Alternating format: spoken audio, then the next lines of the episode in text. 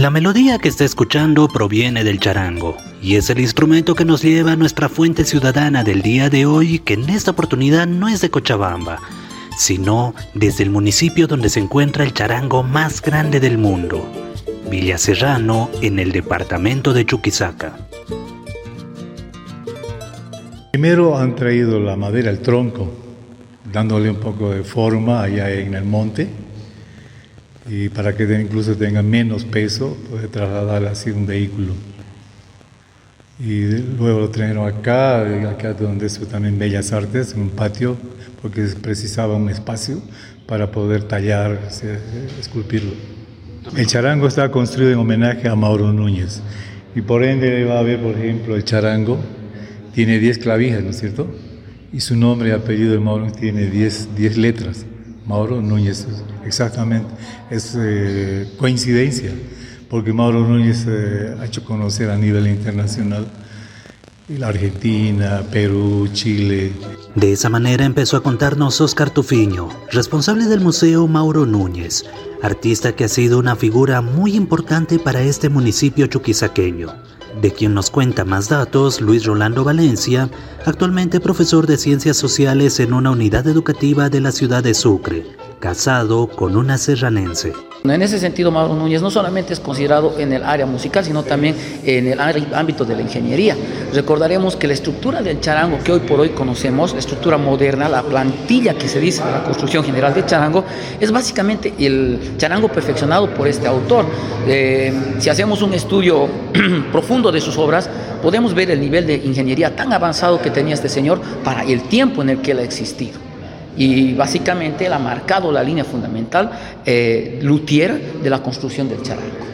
Y es precisamente el homenaje que le hace Villa Serrano a través del charango más grande del mundo reconocido por los récords Guinness.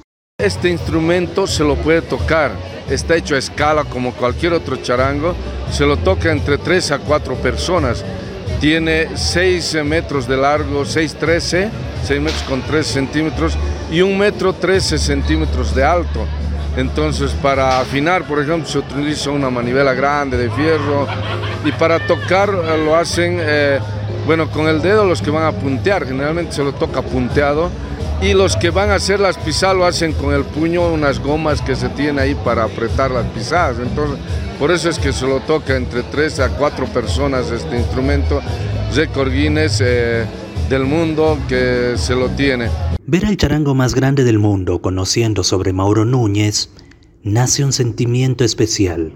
Pero además Edwin Cuellar del Comité Cívico de Villa Serrano nos cuenta que también fue enterrado ahí mismo, en su plaza principal. Acá eh, está enterrado el maestro Mauro Núñez, eh, el padre del folclore boliviano, está enterrado en esta plazolita que lleva su nombre. Él eh, murió en, en Sucre en 1973 pero se lo trajeron acá a enterrarlo.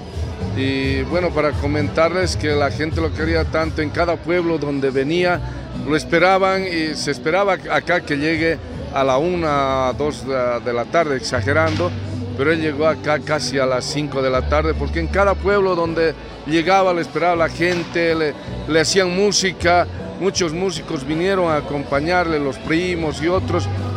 Entonces era muy querido el maestro Mauro Núñez que acá descansa sus restos.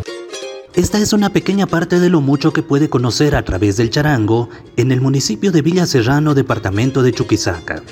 Para la Fuente Ciudadana, Iván Camacho de Radio Cancha Parlaspa, Herbol Cochabamba.